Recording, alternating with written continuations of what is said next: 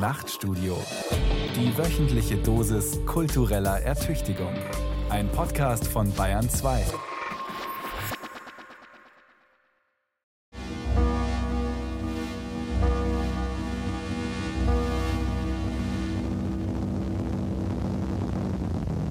Was haben Sie dagegen getan? Nichts. Nichts. Nichts. Die Bombardierung Dresdens war ein Kriegsverbrechen. Kriegsverbrechen. Kriegsverbrechen. Ich kann Ihnen sagen, Burkas, Kopftuchmädchen und alimentierte Messermänner und sonstige Taugenichtse. Wir trauen uns nicht mehr in die U-Bahn. Was haben Sie dagegen getan? Nichts. Wir Deutschen, also unser Volk, sind das einzige Volk der Welt, das sich ein Denkmal der Schande in das Herz seiner Hauptstadt pflanzt. Was haben Sie dagegen getan? Nichts. Vogelschiss ist und bleibt für mich der letzte Dreck. Nichts. Kriegsverbrechen. Nichts. Kriegsverbrechen. Nichts.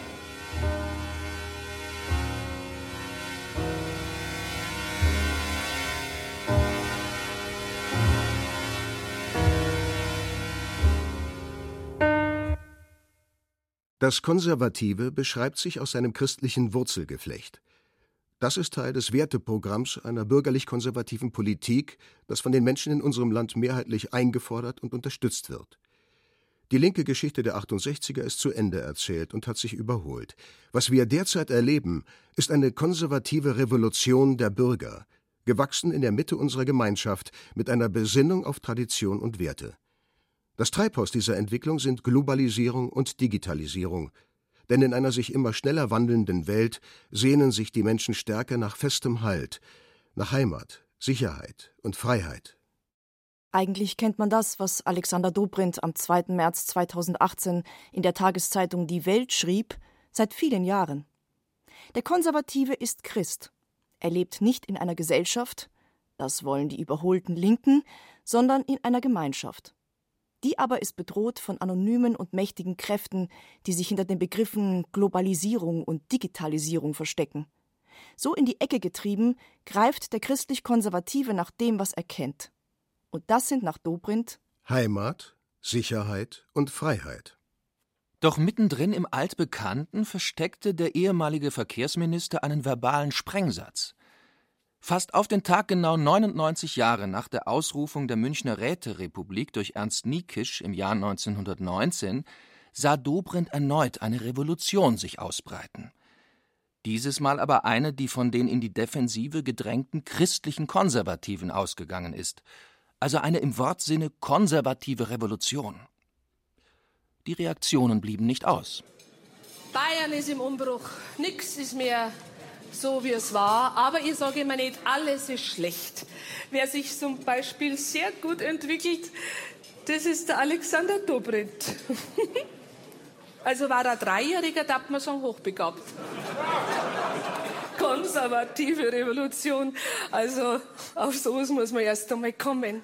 Allein schon der Begriff, alter Knabe, da hast du was rausgeschossen. Alexander Dobrindt, der Erfinder der scharfen Platzpatrone.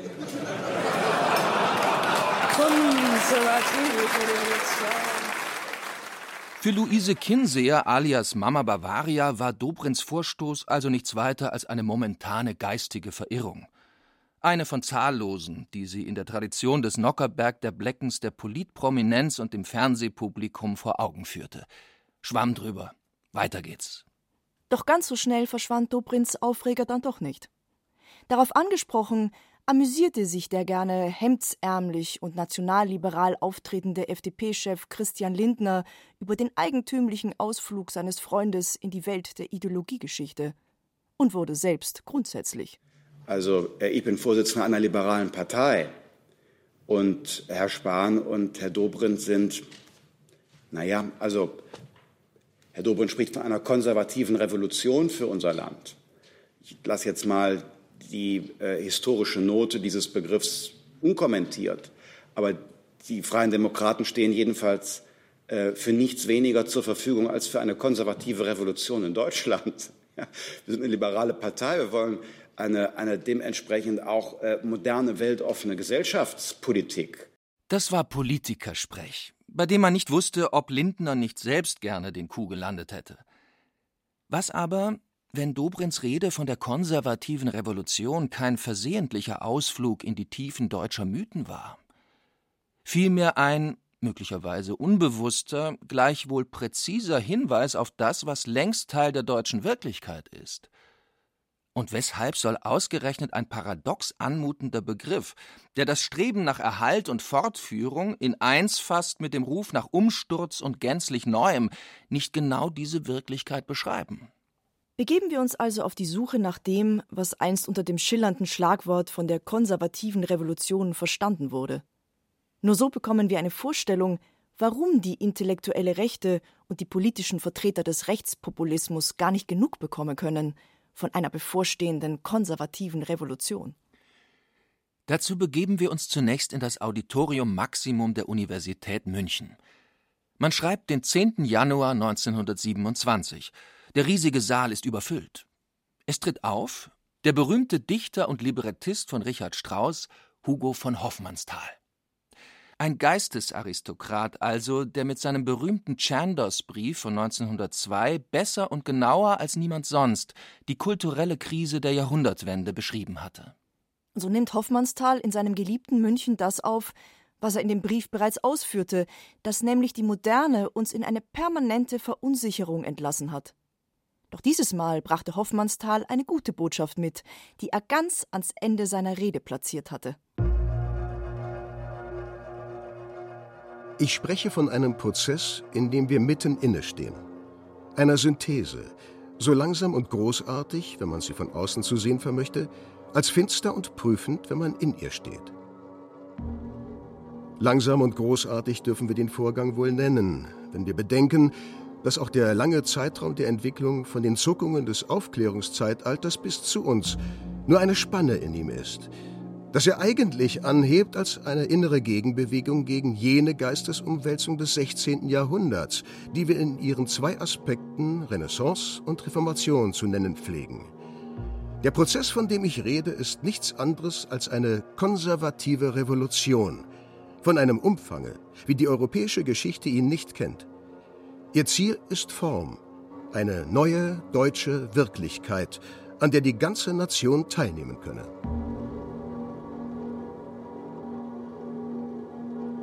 Da ist es also gefallen, das Stichwort von der konservativen Revolution. Bei Hoffmannsthal ist sie das Ergebnis einer komplizierten Reise durch die Geistesgeschichte, in deren Mittelpunkt die Sprache als Klebemittel der Nation steht. Denn nur sie, die Sprache, kann das Spiel widerstreitender Tendenzen, der aristokratischen wie der nivellierenden, der revolutionären wie der konservativen, zu einer Einheit verschmelzen. So Hoffmannsthal. So ist die konservative Revolution letztlich für ihn nichts anderes als die Möglichkeit, dass aus einer Sprachnation aufgrund ihrer besonderen Geschichte eine politische Nation wird. Vergessen wir nicht, dass die Rede 1927 gehalten wurde. Die konservative Revolution aller Hoffmannsthal wird mitten in den vermeintlich goldenen Jahren der Weimarer Republik ausgerufen. Sie hat bei aller patriotischen Aufladung nichts Umstürzlerisches, will den deutschen Geist organisch von der Sprache ins Politische befördern. Das ändert sich bereits fünf Jahre später grundlegend. Die erste deutsche Demokratie nur noch ein Schatten ihrer selbst. Für die Gegenwartsdiagnostiker bekommt Hoffmannsthals Idee einer konservativen Revolution einen gänzlich anderen Reiz. Edgar Jung etwa, der 1931 mit dem Buch Die Herrschaft der Minderwertigen, ihr Zerfall und ihre Ablösung durch ein neues Reich Furore gemacht hatte, legte ein Jahr später in dem Aufsatz nach Deutschland und die konservative Revolution. Konservative Revolution nennen wir die Wiederinachtsetzung all jener elementaren Gesetze und Werte, ohne welche der Mensch den Zusammenhang mit der Natur und Gott verliert und keine wahre Ordnung aufbauen kann. Anstelle der Gleichheit tritt die innere Wertigkeit. Anstelle der sozialen Gesinnung der gerechte Einbau in die gestufte Gesellschaft. Anstelle der mechanischen Wahl das organische Führerwachstum.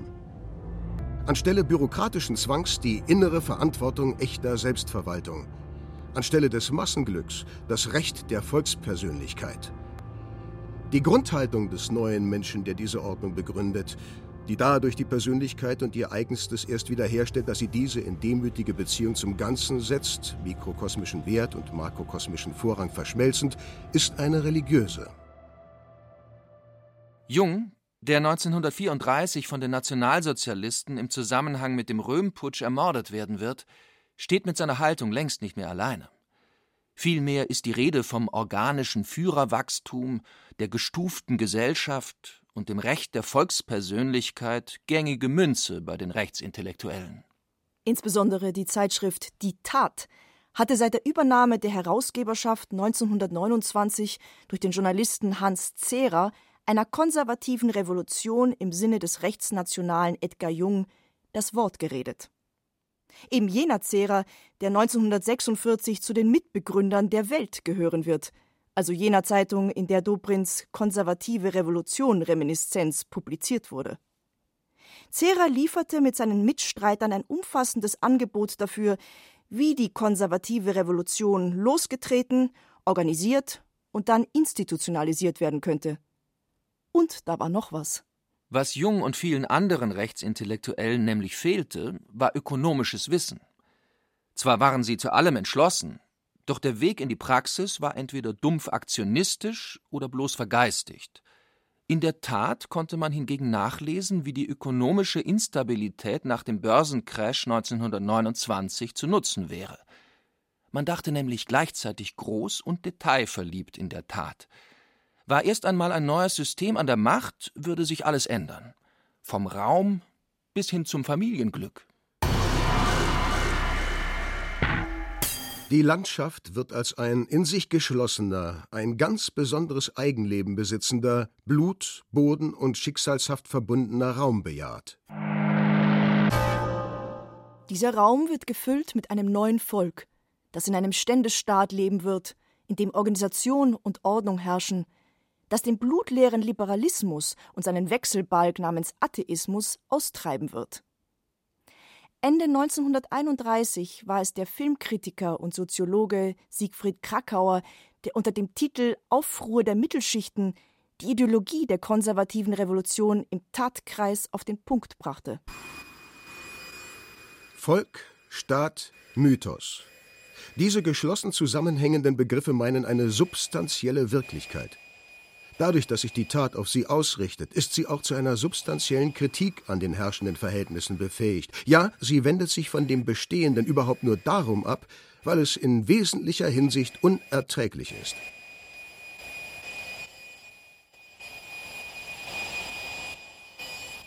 Wir werden später sehen, wie sehr die neue Rechte unserer Tage auf Ideen von Jung und des Tatkreises zurückgreift. Worauf schon jetzt hingewiesen werden soll, ist eine Strategie, die Zehrer und seinen Leuten fast das Genick brach. Gemeinsamkeiten mit der NSDAP gab es nur ganz am Rande. Vor allem wurde alles, was mit dem Antisemitismus der Nationalsozialisten zusammenhing, scharf abgelehnt. Zudem waren die Tatleute in keiner Weise an Massenwirkung interessiert. Man glaubte sogar, die NSDAP spalten zu können. So wählte man die Strategie der Querfront. Das heißt, man wollte einen Keil in die Partei treiben und zwar zwischen den sogenannten linken Flügel der Gebrüder Strasser und Hitler und seine vermeintlich radikaleren Konsorten. Ziel der Strategie war letztlich die Schwächung beider Richtungen zugunsten eines größeren Einflusses rechtsnationaler Verbände. Man scheiterte bekanntlich kläglich. Die angestrebte konservative Revolution wurde von der sogenannten nationalen Revolution überrannt und blieb allenfalls ein Nischenphänomen. Doch dauerhaft schadete das dem Tatkreis nicht. Zehrer und die anderen Redakteure überlebten das Dritte Reich nicht nur, sie nutzten geschickt die zahlreichen Gelegenheiten während der zwölf Jahre, um für die Zeit danach zu planen. Und so kamen sie denn gleich nach 1945 auch in wichtige journalistische Positionen. Das machte sie zu äußerst wichtigen Beratern der nächsten Generation konservativer Revolutionäre nicht als direkter Schüler des Tatkreises, aber als genauer Leser ihrer Schriften, entpuppte sich ausgerechnet ein Schweizer. Durch engste Kontakte zu dem Staatsrechtler Karl Schmidt sowie dem Schriftsteller und Weltkriegehelden Ernst Jünger konnte er der konservativen Revolution einen Ruf verschaffen, der bis heute anhält und viele Rechtsintellektuelle fasziniert. Es war der 1920 in Basel geborene und 2003 in München verstorbene Armin Mohler, der für den entscheidenden Schub in unserer Geschichte sorgt. Seine 1949 abgeschlossene Dissertation Die konservative Revolution in Deutschland 1918 bis 1932 war zweierlei. Auf den ersten Blick ein Handbuch von Personen und ihren Bibliografien, die in irgendeiner Weise von rechts Kritik an der Weimarer Republik geübt hatten. Und zum Zweiten war es ein geschickt getarnter Aufruf, die unter den Nationalsozialisten vermeintlich pervertierten Ideale der konservativen Revolution wieder zu mobilisieren. Doch der Reihe nach. Damit jeder von Anfang an wusste, worauf er sich einließ, bot Mohler gleich eine Bestimmung dessen, was er unter dem Begriff konservativer Revolution zusammenfasst. Wir verstehen darunter jene geistige Erneuerungsbewegung, welche das vom 19. Jahrhundert hinterlassene Trümmerfeld aufzuräumen und eine neue Ordnung des Lebens zu schaffen sucht.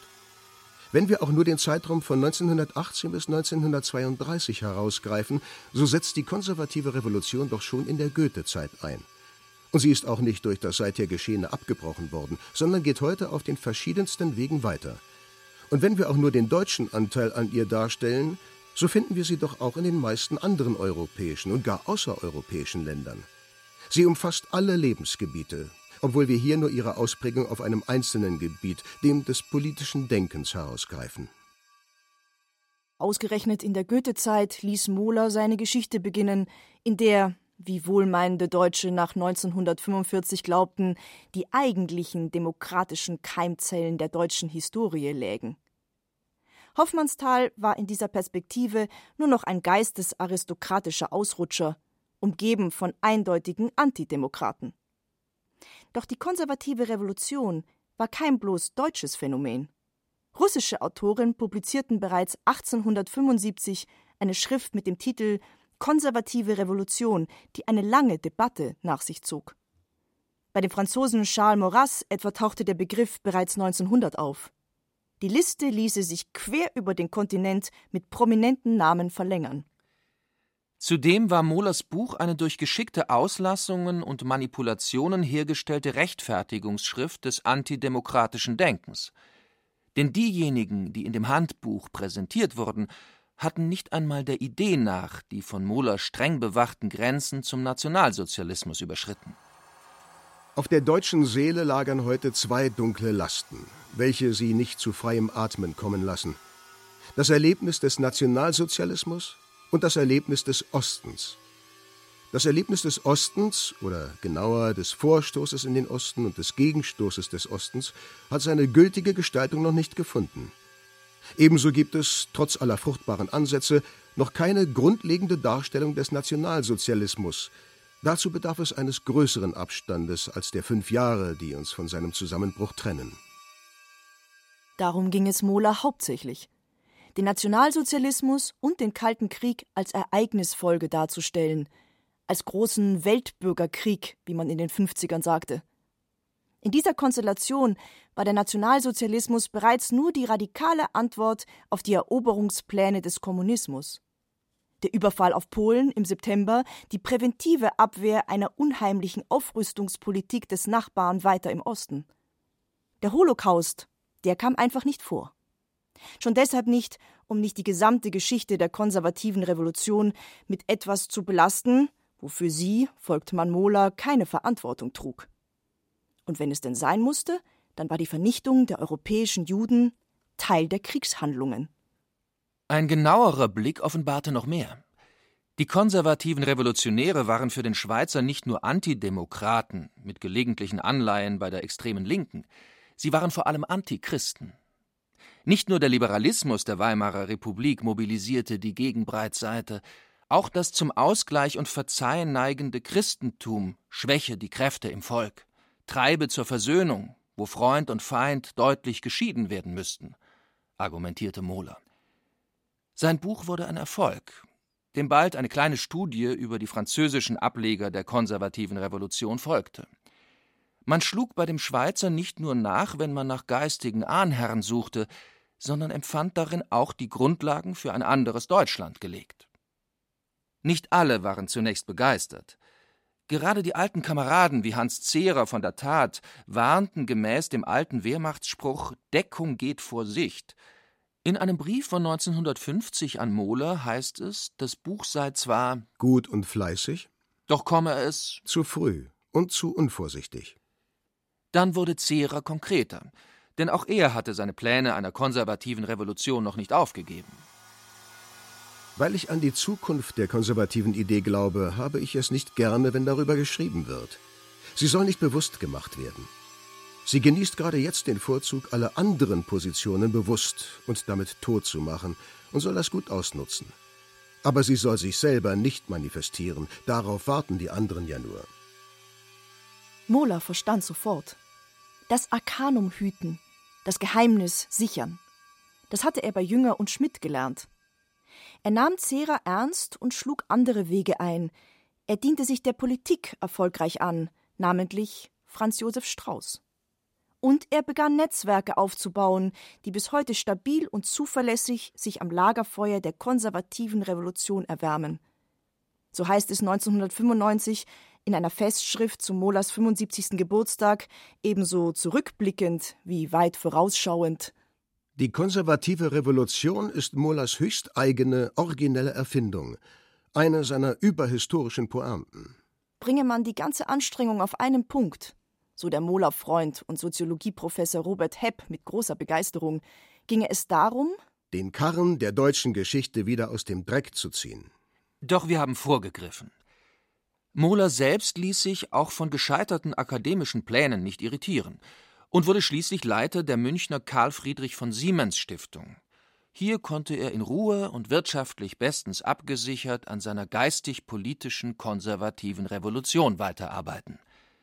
Insbesondere die Vernetzung schritt voran.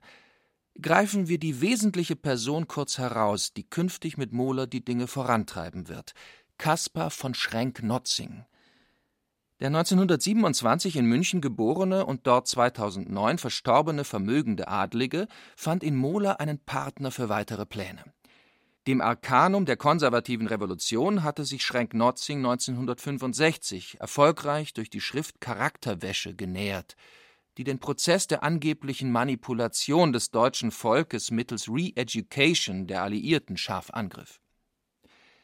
1970 gründete er mit Mohler die Zeitschrift Kritikon. Sie wurde die eigentliche Nachfolgerin der Tat, erreichte bis zu 8000 Stück Auflage und darf als der Nährboden gelten, auf dem die Wochenzeitung Junge Freiheit im Mai 1986 in Freiburg gegründet wurde. Mit der Jungen Freiheit sind wir bereits in der Gegenwart angekommen. Denn anders als Zehrer, Mohler, Schrenk-Notzing, von Kritikon zu schweigen, ist die junge Freiheit in jeder Hinsicht quicklebendig, mit über 30.000 wöchentlich verkauften Exemplaren mitten im Medienleben. Und im Zuge des europaweit erfolgreichen Rechtspopulismus ist ihr Chefredakteur Dieter Stein zu einem auch in den sogenannten Mainstream-Medien geradezu beliebten Experten geworden. Mit dieser Aussage sind wir an einem sehr wichtigen Punkt in der Entwicklung der konservativen Revolution angekommen – und damit ist nicht nur gemeint, dass wir es schon mit der dritten und vierten Generation dieser Bewegung zu tun haben. Wichtiger ist, dass erstmals in der Geschichte der Bundesrepublik und von Teilen Europas eine realistische Hoffnung auf Macht seitens der konservativen Revolutionäre besteht. Liest man ihre Publikationen der vergangenen Jahre und verfolgt man ihre politischen Strategien, dann wird man nur schwer ein Bild zurückweisen können. Es ist das Bild von der Saat, die endlich aufgeht.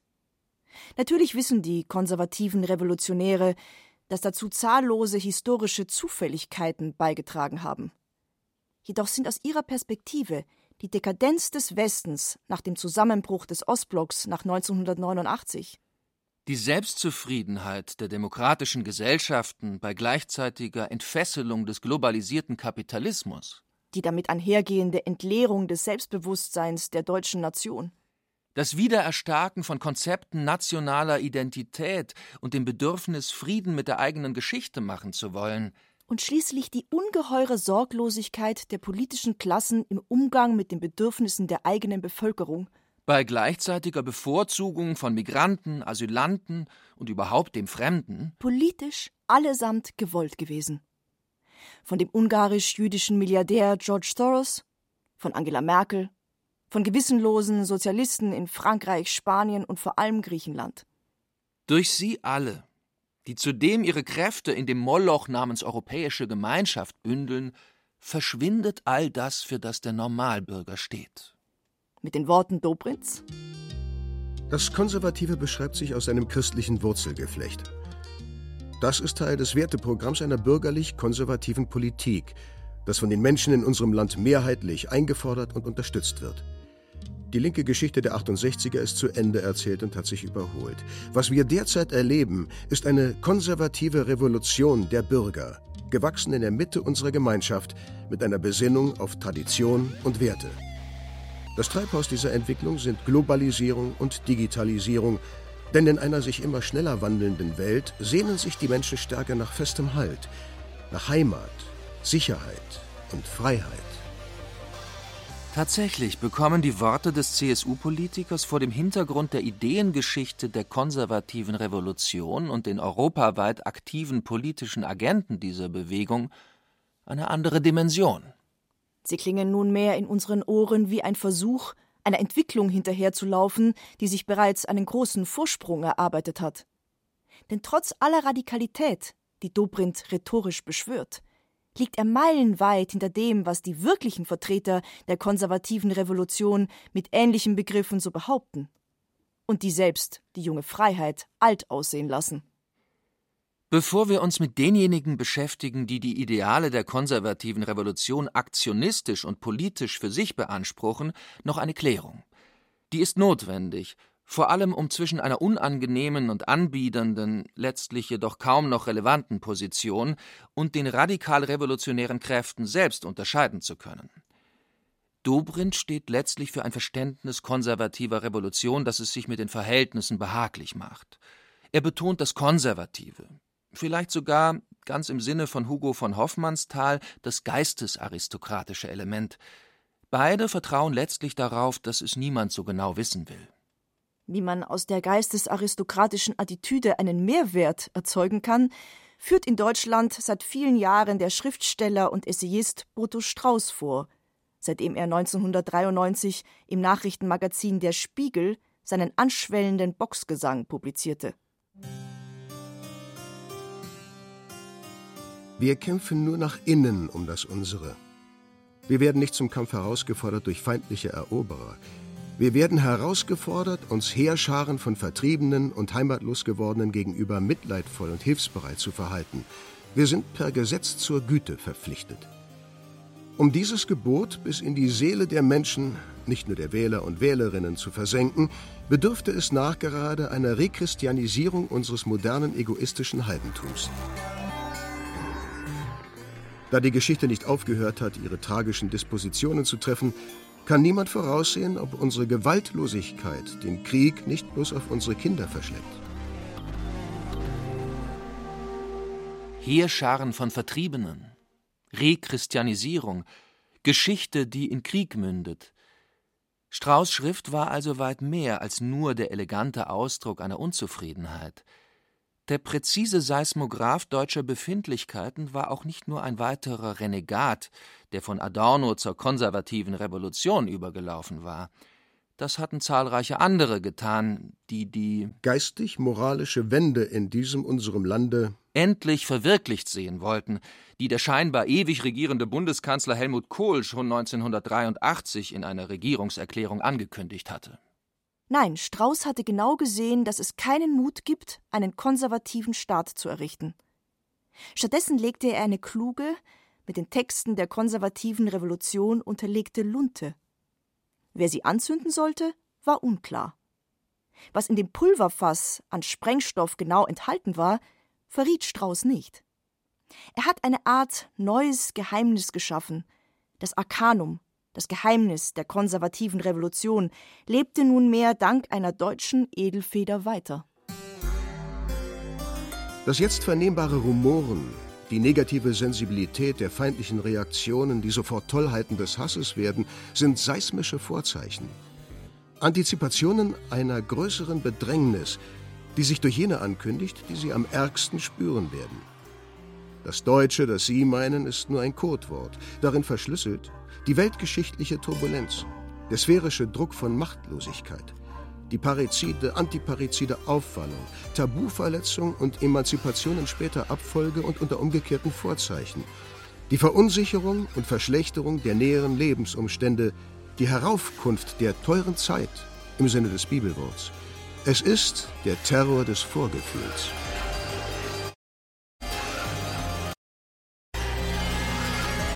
Natürlich musste man wissen, dass Parizide vom lateinischen paricida kommt, was Hochverräter oder gar Mörder heißt. Doch das wussten diejenigen, die Strauß auch ansprechen wollte, sowieso. Aus seiner Sicht sind die wahren konservativen Revolutionäre moderne Geistesaristokraten, die ihre Gegenwart nicht zugunsten einer erträumten Vergangenheit aufgeben möchten. Auch wenn mancher konservative Revolutionär heutzutage die in Strauß gesetzten Erwartungen durch die jüngste Publikation aus dem Frühjahr 2018, der Fortführer, enttäuscht sieht, der einsame Waldgänger findet noch immer den Ton. Wir merken, bevor ein Krieg beginnt, seine Wirren früh in unserem Gedächtnis. Dort steigt im Voraus viel von Alters her herauf, das Menschen nur in einem Krieg erinnern. Noch bei bestem Wohlstand schmecken sie Dürre, Schüsse, Armut. Und obgleich noch sicher und in Freiheit, verlangen sie bereits ein schützendes Versteck. Aus ist es auf einmal mit dem Herumschleichen im Alleralltäglichsten. Aus mit den Prahlreden über Dinge, denen man nicht gewachsen ist. Tod, Jenseits, Milchstraße. Strauß scheint noch Grenzen zu kennen, die die tonangebenden konservativen Revolutionäre schon lange nicht mehr beachten. Der Schriftsteller ringt mit sich und seinem Bedürfnis, der Letzte seiner Art zu sein. So knebelt er sich und die Sprache, um im Unverbindlichen landen zu können. Die Aufgabe ist so leicht zu umreißen, wie sie schwer zu bewältigen ist. Die Zeichnung des letzten Deutschen als Phänotyp. Er ist weder Chauvinist noch völkisch gesinnt, ist hörig allein seiner Muttersprache. Er ist auch nicht der Einwanderer und Fremden wegen so letztlich, sondern weil neben ihm unter seinen Landsleuten keiner ähnlich angebunden und angestammt lebt und weil er nie aus dem Deutschen heraus wollte, sondern immer tiefer hinein. Dem innezustehen fällt schwerer, seitdem es vom Motor einer anderen Sprache betrieben wird. Heute aber steigt die Lingua Franca wie alles von unten auf und vernebelt die Gipfel. Der Berg der Sprache wird gerade so hoch eingeschätzt, als man selber sprechen kann. Man mag mit Boto Strauß sogar für einen Moment Mitleid haben. Denn dem Autor des anschwellenden Boxgesangs und möchte gern konservativen Revolutionär schlägt allenfalls noch Mitleid entgegen. Etwa in Schnellroda, dem Sitz des Antaios Verlages und der Zeitschrift Sezession, oder im feinen Berlin-Charlottenburg, wo neben der Zeitschrift Cato die Wochenzeitung Junge Freiheit erscheint und auch zahlreiche vermögende Unterstützer wohnen. Oder in München oder in Hamburg oder oder oder. Also überall dort, wo sich diejenigen aufhalten, die die konservative Revolution nicht als Traditionspflege aufrufen, weil sie sich in ihr einen Ausweg aus politischer Ratlosigkeit erhoffen. Es ist dieser Tatbestand im Grunde nicht neu und kein Spezifikum der Position Strauß. Denn das Dilemma deutete sich schon für die konservative Intelligenz der ersten Hälfte des 20. Jahrhunderts und erst recht für die nachfaschistische Rechte an, die das tragische Lebensgefühl verteidigt hat gegen die Täuschung aller Täuschungen, so Miguel de Unamuno, die Hoffnung auf den großen Fortschritt, die Humanisierung des Humanen, die innerweltliche Erlösung. Das stand hinter dem tapferen Pessimismus oder der Apolitia. Unter Apolitia verstand Julius Evola eine Möglichkeit der Existenz, gleich weit entfernt vom Rückzug in die spirituelle Welt der Tradition oder dem Versuch, den Tiger zu reiten. Radikale Distanz zur Gegenwart verknüpft mit der Möglichkeit zu symbolischem Handeln, das Zeichen setzt, ohne eine grundsätzliche Verbesserung für möglich zu halten.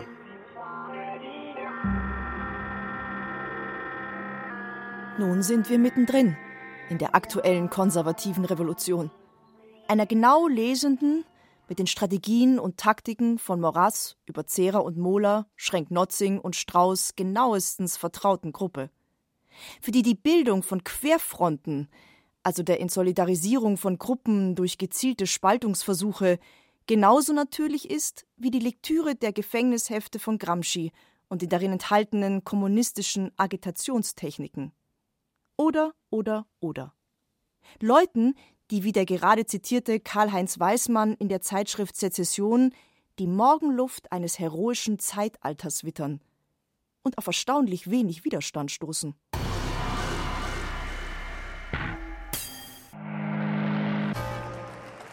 Seit 1972 werden in Deutschland jedes Jahr weniger Kinder geboren, als Menschen sterben. Für die Überlebensfähigkeit eines leistungsfähigen Staates ist das ein Problem. Was haben Sie dagegen getan? Nichts. Naja, jedenfalls nichts Wirksames. Denn Sie setzen ausschließlich auf kompensatorische Einwanderung. Das sagen Sie ja die ganze Zeit. Bei muslimischen Zuwanderern schaut die Geburtenrate nämlich ganz anders aus. Sogar die Auffettung der Einwohnerzahl durch zugewanderte Straftäter mit mehrfachen Identitäten scheint Sie überhaupt gar nicht zu stören.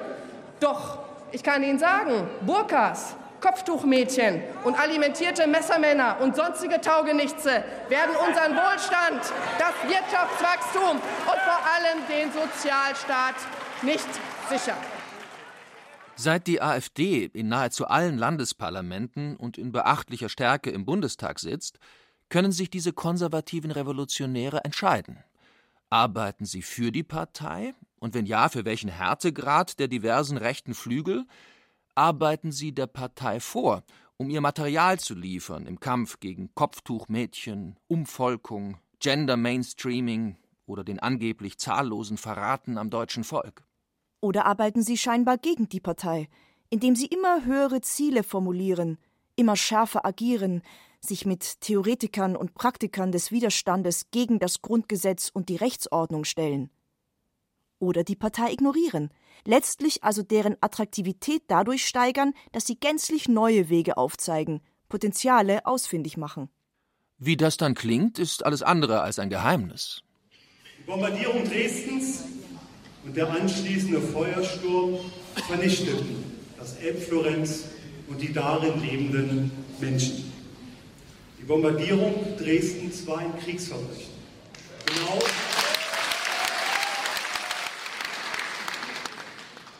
der Bombardierung Dresdens und der anderen deutschen Städte wollte man nichts anderes als uns unsere kollektive Identität rauben.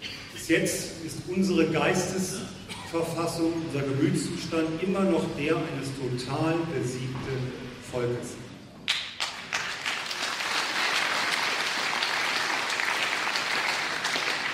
Wir Deutschen, und ich rede jetzt nicht von euch Patrioten, die sich hier heute versammelt haben. Wir Deutschen, also unser Volk, sind das einzige Volk der Welt, das sich ein Denkmal der Schande in das Herz seiner Hauptstadt pflanzt. Genau. Björn Höcke gehört zu jenen, die das in den Denkfabriken der konservativen Revolutionäre ausgearbeitete testen und der insoweit ein beachtlicher Fall ist, als er innerhalb der AfD all die Formen der Mitarbeit, Distanz, Kritik und Unabhängigkeit verkörpert, die seine ideologischen Helfer über Jahrzehnte eingeübt haben.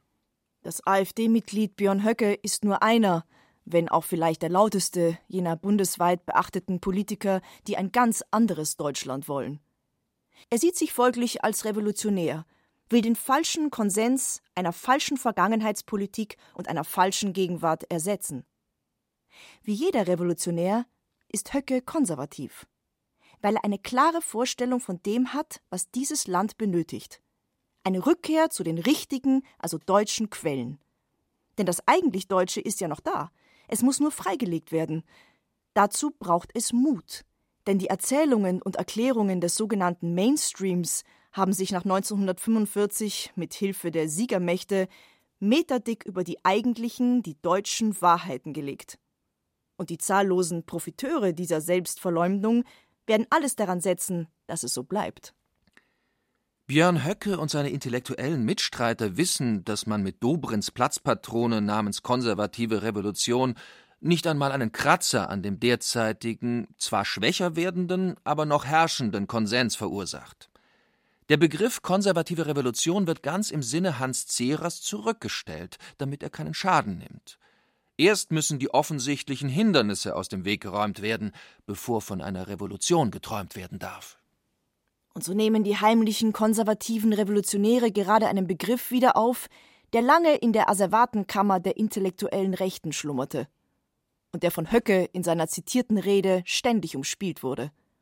Die Rede ist vom Nationalmasochismus.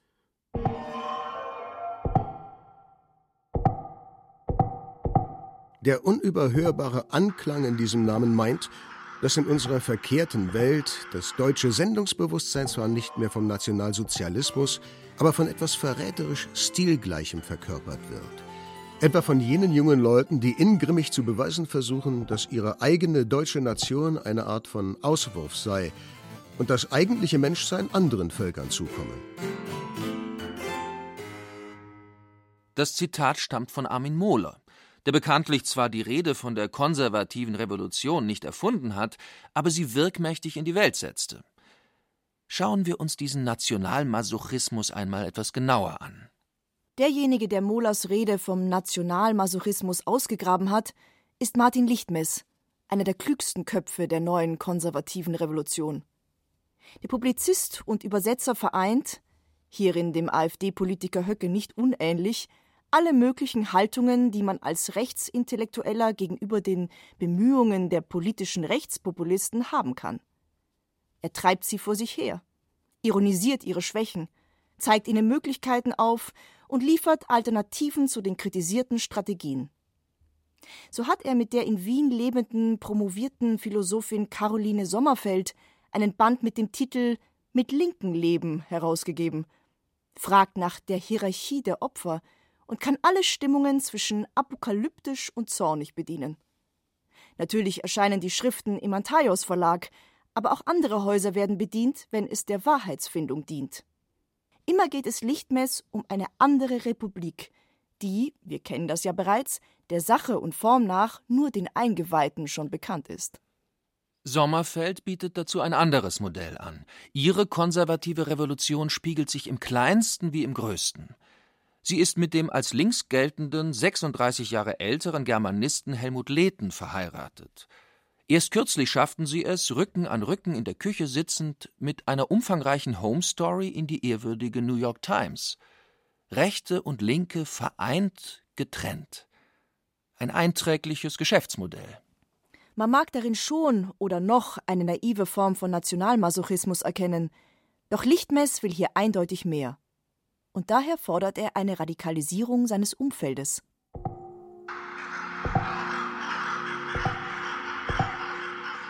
Diese Front scheint mir inzwischen vergleichsweise verwaist zu sein.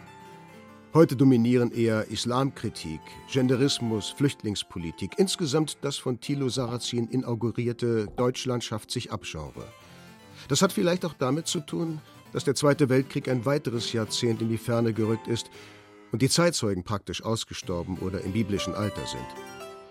Mir scheint allerdings auch auf der anderen Seite der Front, im Überbau der BRD, eine gewisse Ermüdung eingetreten zu sein. Die großen deutschen Unterwerfungsgesten und Rituale der Vergangenheit spielen in der Merkel-Regierung keine allzu große Rolle mehr, während sie deren Sinngehalt gleichzeitig eingefleischt und verinnerlicht hat. Deshalb wird die geistige Zwillingsschwester des Nationalmasochismus mobilisiert, nämlich die Vergangenheitsbewältigung. Also jener Versuch der Deutschen nach 1945, die Schuld am Zweiten Weltkrieg nur und ausschließlich bei sich zu suchen, bis diese Schuld schließlich zur Grundlage der deutschen Politik wurde. Wobei für die intellektuelle Rechte die Vernichtung der europäischen Juden lediglich ein Ereignis unter vielen anderen ist. Wir haben eine ruhmreiche Geschichte. Und die, liebe Freunde, dauerte länger als die verdammten zwölf Jahre. Hitler und die Nazis sind nur ein Vogelschiss in über tausend Jahre erfolgreicher deutscher Geschichte. Das sich dann natürlicherweise im Rahmen etwa eines von 1914 bis 1945 geführten Weltbürgerkrieges quasi von selbst relativiert. Wer gegen diese Form der Vergangenheitsbewältigung angehe, der sei einer besonders perfiden Verurteilung ausgesetzt, die einst die Angeklagten im Hauptkriegsverbrecherprozess über sich ergehen lassen mussten. Eine Art Nürnberg in Permanenz. So Lichtmess. Mit dieser Position des Kampfes gegen Nationalmasochismus und Vergangenheitsbewältigung füllt sich das Verständnis des Rechtsintellektuellen als konservativer Revolutionär. Er will die Axt an das Selbstverständnis der Bundesrepublik legen, ihren vermeintlich negativen Gründungsmythos namens Auschwitz zerstören und damit das Gebilde insgesamt delegitimieren. Man kann diese Haltung mit einer Formulierung des Historikers Dan Diener charakterisieren, der bereits 1987 hellsichtig schrieb: Es ist narzisstisch kränkend, einem Ereignis ausgesetzt zu sein, das sich menschlicher Vorstellungs- und Fassungskraft entzieht. Eine solche Negation ist schwer zu ertragen. So ist es nicht verwunderlich, dass in verborgen bleibender teleologischer Absicht gegen die Dimension eines solchen Geschehens rebelliert wird. Verstehen wird eingeklagt, auch um den Preis von Relativierung und Banalisierung. Genozid Leid. Erst wenn die Vernichtung der europäischen Juden ihren Status als einzigartiges Ereignis verliert, kann ein neues Deutschland entstehen. Lichtmess und seine geistigen und politisch aktiven Weggefährten wollen über dieses eine Kapitel der Geschichte hinaus. Mit dem Historiker und AfD-Politiker Stefan Scheil etwa, der in mehreren umfangreichen, in renommierten Verlagshäusern erschienenen Bänden eine Art Gegenerzählung und Widerlegung zur allgemein akzeptierten Geschichte des Dritten Reiches und des Zweiten Weltkrieges verfasst hat. Scheils oftmals beeindruckender Quellenkenntnis steht dabei eine nicht minder beeindruckende Einseitigkeit der Deutungen zur Seite. Das ist weder manisch apologetisch noch naiv revisionistisch geschrieben, vielmehr gibt es in den Büchern von Scheil einfach keinen Platz für Alternativen. Oder das, was 99 Prozent der anderen Historiker schlicht Wahrheit nennen. Vielmehr wird jede Gelegenheit genutzt, aus jedem Nichtdeutschen einen Feind zu machen. Hitler der das deutsche Arkanum auch im Dritten Reich bewahren wollte, wurde besiegt, und die Deutschen kämpfen noch immer gegen ihn, also gegen sich. Ein zentrales Merkmal der Deutschen ist ihr fundamentaler Sozialdemokratismus, der sich über das gesamte politische Spektrum erstreckt. Sein Kern besteht darin, dass Differenzen aller Art für schlechthin unerträglich gelten. Die politische Formel hierfür lautet Angleichung der Lebensverhältnisse. Es erscheint als selbstverständlich, dass das Leben in sämtlichen Teilen des Landes grundsätzlich gleichartig sein soll. Zonen größerer Differenz müssen daher eingeebnet werden. Es gilt schlichtweg als Skandal, wenn in einer bestimmten Gegend der durchschnittliche Lebensstandard wesentlich von dem in anderen Gegenden abweicht. So sieht es ein anderer konservativer Revolutionär, der 2016 gestorbene, hochgeachtete Umwelthistoriker Rolf-Peter Sieferle in seinem Mitte der 90er Jahre geschriebenen, aber erst nach seinem Tod veröffentlichten Essay Finis Germania. Lässt man die letztlich lächerlichen Skandälchen und für eine bestimmte Medienöffentlichkeit äußerst peinlichen Aktionen beiseite, die das Buch wegdrücken wollten, dann wird mit Sieferle eine weitere und abschließende Facette der neuen konservativen Revolutionäre deutlich. Die moderne, zivilisierte Gesellschaft ist in der Tat demokratisch. Das heißt, es herrscht in ihr der kleine Mann und er prägt ihr seinen Stempel auf. Dies unterscheidet sie von früheren Hochkulturen, in denen immer Aristokratien geherrscht haben, die gewöhnlich eine Patina kultureller Verfeinerungen ansetzten – die Massenzivilisation ist deshalb so unkultiviert und merkt dies nicht einmal, weil in ihr ein vulgärer Typus an der Herrschaft ist, der Massenmensch, für den Fastfood- und Entertainmentkultur geschaffen sind und dessen Bedürfnissen sie exakt entsprechen. Sieferle, ohne jeden Zweifel der souveränste und in seiner Ernsthaftigkeit auch wahrhaftigste konservative Revolutionär, steht natürlich an der Seite von Lichtmess, Sommerfeld, Scheil und anderen. Was ihnen fehlt, der Blick von den Anfängen bis in die mögliche Zukunft, fällt Sieferle zu. Mein Freund, die Zeiten der Vergangenheit sind uns ein Buch mit sieben Siegeln, was ihr den Geist der Zeiten heißt. Das ist im Grund der Herren eigener Geist. Was hier Martin Wuttke als Faust aufsagt, taugte lange Zeit nach 1945 als Entlarvungsmittel für all die Damen und Herren konservativen Revolutionäre und das, was sie in Büchern, Artikeln, auf der Straße und in den allgemein zugänglichen Medien so verbreiten. Nur an sich selbst und ihren Positionen interessierte Egomanen, die letztlich bloß träumen, die schon scheitern werden an ihren ideellen Höhenflügen. Das System, die freiheitlich-demokratische Grundordnung, so der immer schüchterne vorgetragene Konsens, werde auch das überstehen.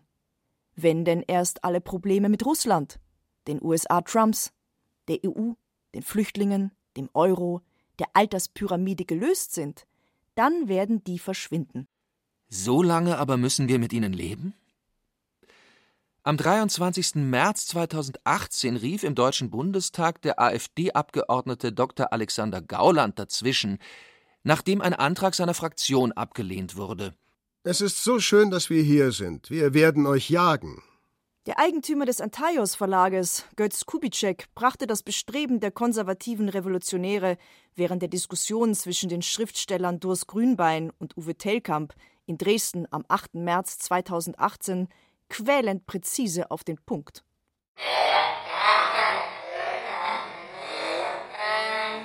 Bin mir, glaube ich, sicher, dass die Meinungsfreiheit nicht in der Mitte der Gesellschaft verteidigt wird, sondern immer an ihren Rändern. Also immer dort, äh, wo Leute äh, für sich in Anspruch nehmen, etwas zu sagen, was so noch keiner gesagt hat. Das Ende der Reise durch die Gedanken- und Ideenwelten der konservativen Revolutionäre kann kein und jetzt sein. Auf die Frage muss in konkreten Situationen mit konkret glaubwürdigen Antworten entgegnet werden. Wichtig wird es sein, den Gegner Nein, den Feind so genau zu kennen, wie er jene zu kennen glaubt, die diese Republik trotz ihrer beträchtlichen Fehler für das Beste hält, was den Deutschen nach 1945 passieren konnte. Also sollte man nicht in Resignation verfallen. Im Gegenteil. Wer weiß, wofür er kämpfen möchte und gegen wen, ist besser gewappnet. Es wird schwierig werden. Sehr schwierig sogar, so viel sollte klar geworden sein. Man sollte sich keinen Illusionen hingeben. Die Bewährungsprobe des demokratischen Deutschlands kommt noch.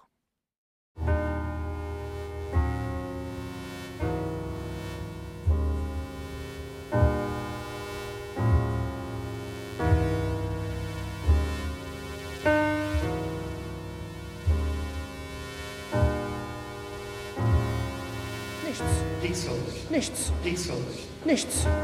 Wir Deutschen, und ich rede jetzt nicht von euch Patrioten, die sich hier heute versammelt haben. Anschwellender Revolutionsgesang über die neuen und alten Rechten von Thomas Mayer. Was haben Sie dagegen getan?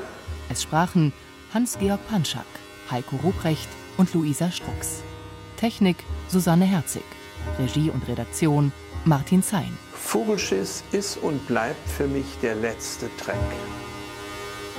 Eine Produktion des Bayerischen Rundfunks 2018.